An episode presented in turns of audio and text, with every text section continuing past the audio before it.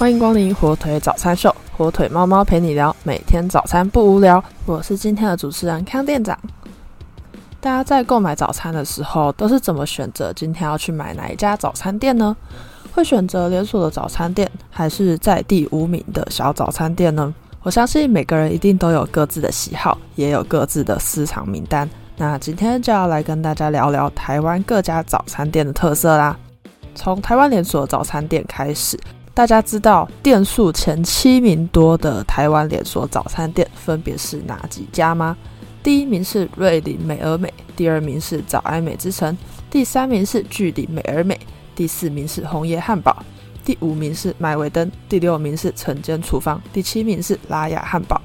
第一名的美而美，最一开始是有一位。原本任职于南亚塑胶的林坤炎先生，开着一台小货车卖起三明治来当早餐，因为大受欢迎。后来还在台北市八德路上开设店面，名称就叫做美而美，也就是第一家的美而美就这么出现啦。那美而美在现在台湾连锁早餐店当中，其实算是比较传统风格的，餐点的品相相对少，但是经典的早餐餐点还是应有尽有。有趣的是，美而美也有推出网络购物哦。如果是热爱吃早餐类餐点，像是吐司、火腿、培根之类这些餐点的人，又想要在家里自己料理，或者是发挥创意，让这些早餐的食材也可以变成不同好吃的料理的朋友的话，那你可以考虑到美而美的安心购网站来购买这些冷冻的食材回家自己料理哦。店数第二名多的早安美之城就厉害啦，它最早的发源地是在台南。黄色底的招牌，红色的字写着“早安美之城”，大家应该都有印象吧？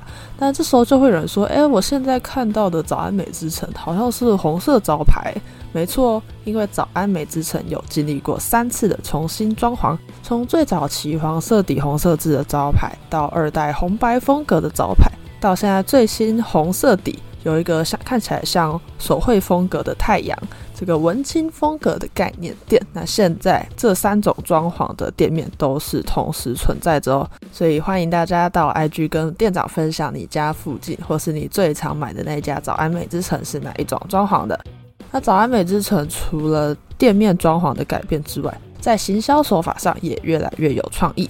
像是前阵子跟知名的 IP 角色 Noi 那只可爱的兔子联名，有推出了联名的餐点包装，装吐司汉堡那个纸袋，还有蛋饼盒、饮料杯膜等等这些餐点包装，上面都可以看到 Noi 跟早安美之城的联名图案，甚至还有推出了一些周边商品、餐具袋等等这些商品。当时也有许多人为了想要收集可爱的 Noi 商品，而经常的去吃早安美之城。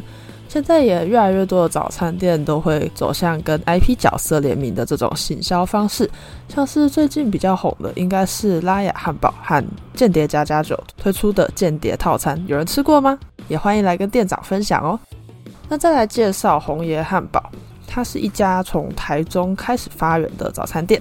主要在中南部和东部有比较多家分店，所以北部的朋友对红叶汉堡可能会有一点陌生。不过也没有关系，如果有机会到中南部或东部玩的时候，也可以去吃吃看哦。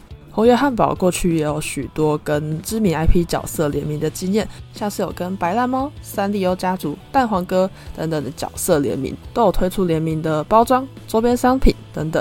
真的有很多热爱这些 IP 角色的朋友，会为了收集联名商品而经常的去吃早餐，这样算不算亏呢？嗯，毕竟你有吃到东西，又可以得到一个商品，应该也不算亏吧？不知道各位有没有参与到先前的这波收集浪潮呢？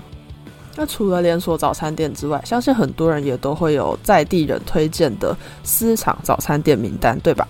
可能是那种在你家巷口或者是小巷子内没有很明显很大的招牌，但是每次路过总是大排长龙那种无名早餐店。相信这种早餐店啊，除了好吃之外，也可能会成为你在回想家乡的时候那个家乡的味道哦。好啦，那今天跟大家介绍了几家台湾连锁早餐店的特色，也分享了在第五名早餐店可能是你家乡的味道。不知道连锁早餐店跟在地无名的小早餐店，你会选哪边呢？欢迎大家到 IG 跟店长分享你的选择哦。以上就是今天火腿早餐秀的内容啦。获取小知识的同时，早餐也吃完了。祝你今天也有活力满满又美好的一天。火腿早餐秀，我们明天见啦！